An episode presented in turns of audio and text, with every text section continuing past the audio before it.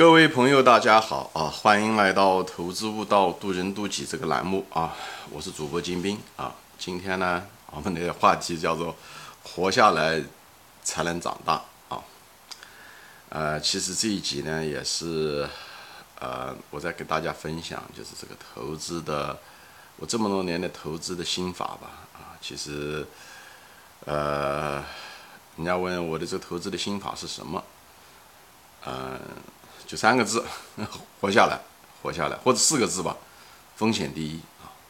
可能很多网友，特别是年轻的网友，一听到我啊说这个又是风险第一，又是风险第一，你们能说点别的？可能很多人听到这个东西的时候，都已经把这个音频关了啊，可能跳到下面一个音频了啊。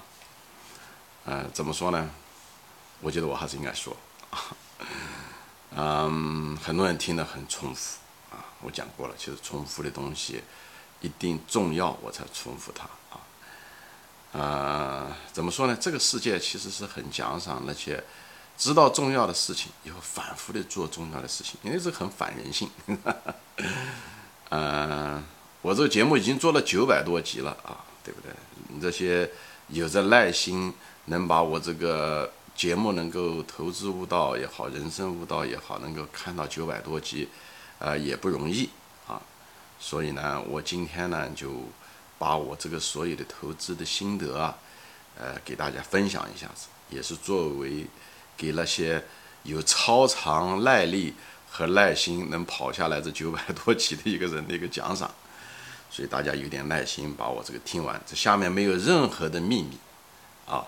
都是我以前提到过的东西，但是呢，呃，我想把它串在一起说一遍，啊，说一遍，嗯，因为我这个人在投资上的悟性不是特别高，走了很多弯路，所以呢，我相信大多数镜头前的朋友们悟性都是一般，那种超高悟性又可以知行合一的人，啊，凤毛麟角啊，至少我个人的经验是如此。所以呢，我也就不厌其烦的呢，给那些绝大多数的啊，跟我一样的悟性一般的人呢，再分享一下子我对这个东西的看法啊。投资中没有别的东西，在股市中啊，股市中跟战争在这个原则上是一样的，就是活下来，你活下来才有机会啊。我以前举过例子，刘邦的原则，他跟强敌。项羽在博弈场所中打的时候，他永远想到的就是活下来，怎么干都行，就只要那场战争他能活下来就好，输赢无所谓，只要能活下来。啊，那个项羽就是天天是打仗，就是指望能够每场都赢，每场都赢。所以年轻的时候打仗的时候就是破釜沉舟，哈，勇猛善战，最后能把清朝在弱在强敌面前啊破釜沉舟，哈。把锅砸了，把船也砸了啊！带着他的士兵就跟敌人背水一战，最后成功了。以后从此认为此法屡屡试不爽，因为他强嘛，他厉害嘛，他是百战百胜啊！最后是将军百战死，所以百一百战以后，第一百零一战的时候，他就死在了垓下啊！刘邦就最后夺得了天下啊！他是王者。他却是个百败将军，只只需要那一场赢。这地方就说了一个硬道理，就是活下来，你才能成长。这就是我想给每一个投资者，呃，我们的人性中都是喜欢自大，总认为是自己的那个侥幸的那个生存者。在这个股市中，大多数人都会被杀死，我们都知道。但是不要自大啊，我们不要有侥幸心理啊。另外呢，我们也别急，不要想一夜暴富啊。不要老想着去挣钱，要想到怎么活下来，就像下棋一样的，首先防守，才想到进攻，立于不败之地才好，好吧？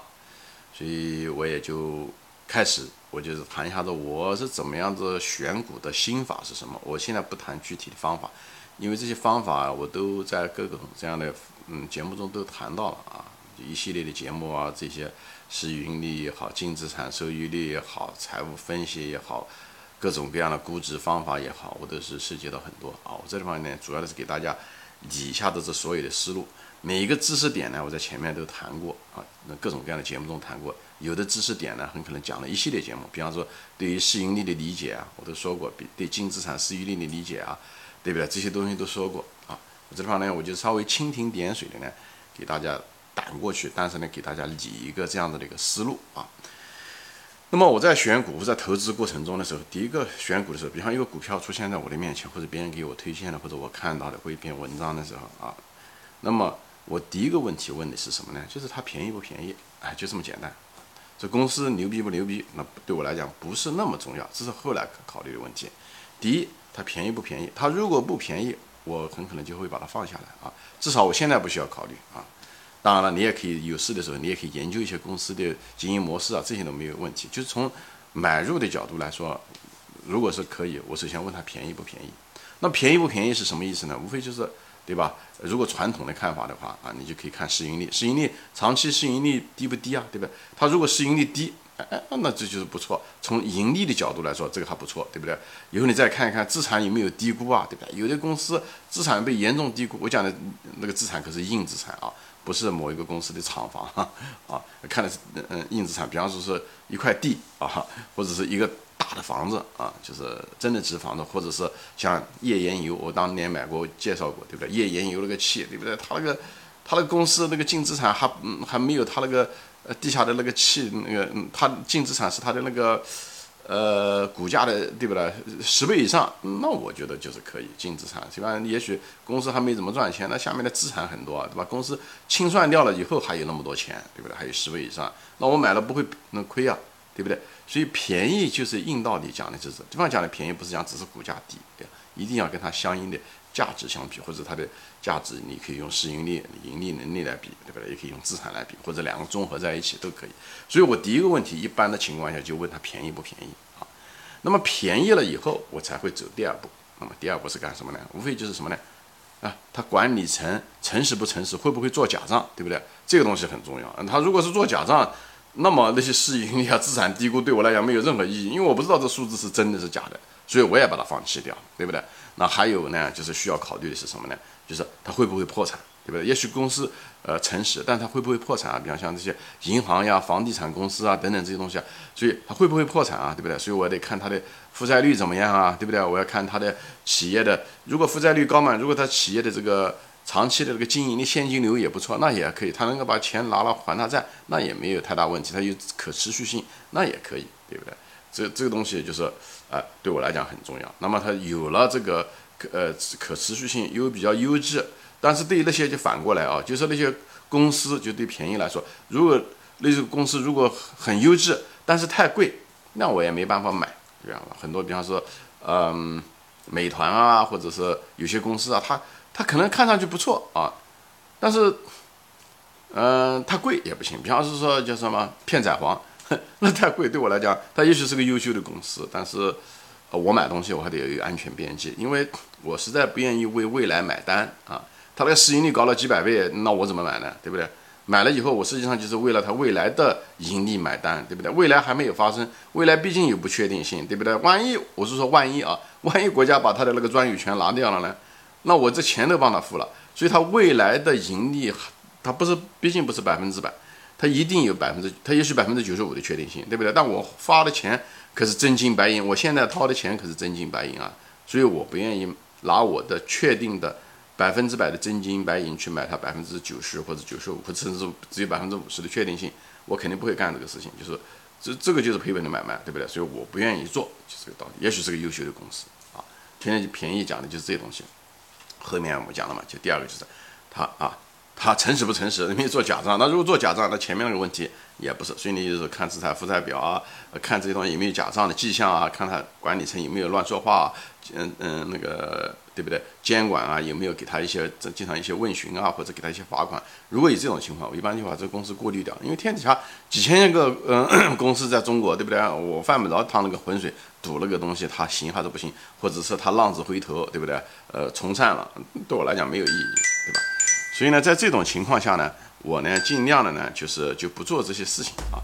还有就是它会不会破产、负债率啊、呃经营的这个现金流啊等等这些持续性啊，对这些东西对我来讲很重要啊。它它如果它嗯诚实，但是它破产了那也不行，对不对？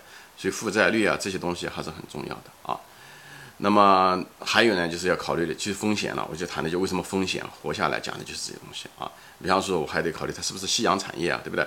它也许不会破产，但是它如果夕阳产业，可能它会慢慢慢慢的死亡，对不对？对我来讲，比方说像那些呃报业、报社啊这些东西都不会都会被互联网代替，比方线下的零售啊等等这种都是夕阳产业，包括煤炭这个能源，很可能也渐渐的也会走向它的夕阳产业。所以当时看来可能便宜，但以后可能就不便宜。所以叫市盈率虽然便宜，但第二个问题就得问这些问题，对不对？所以是会不会是有价值陷阱啊？对不对？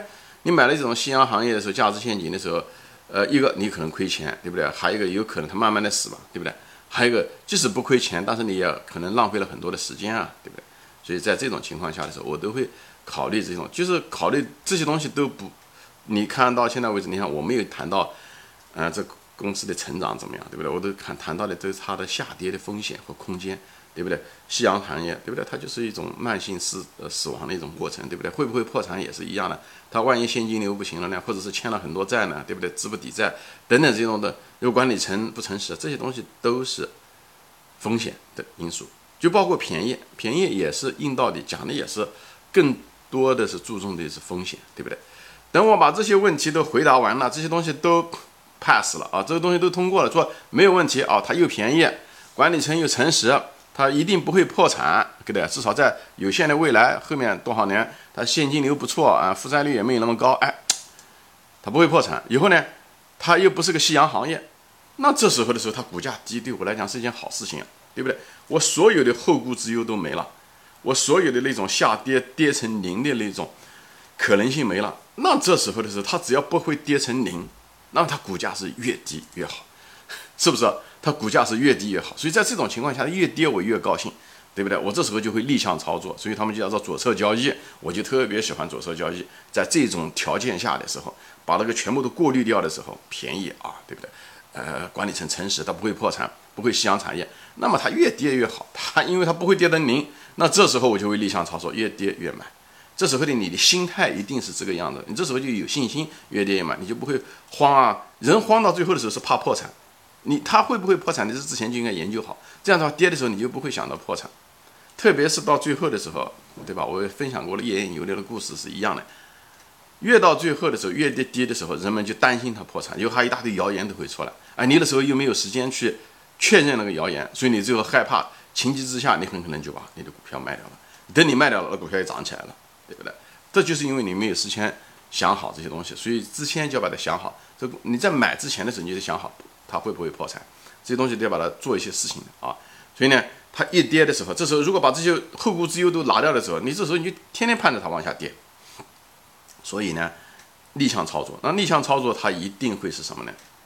对不对？它逆向操作的时候，因为它既然是逆向的嘛，所以你买的那一瞬间的时候，买进去的时候，它大概率时间，因为是个趋势嘛，它下跌的时候是个趋势，大概率时间你买的一定不会是最低点，对不对？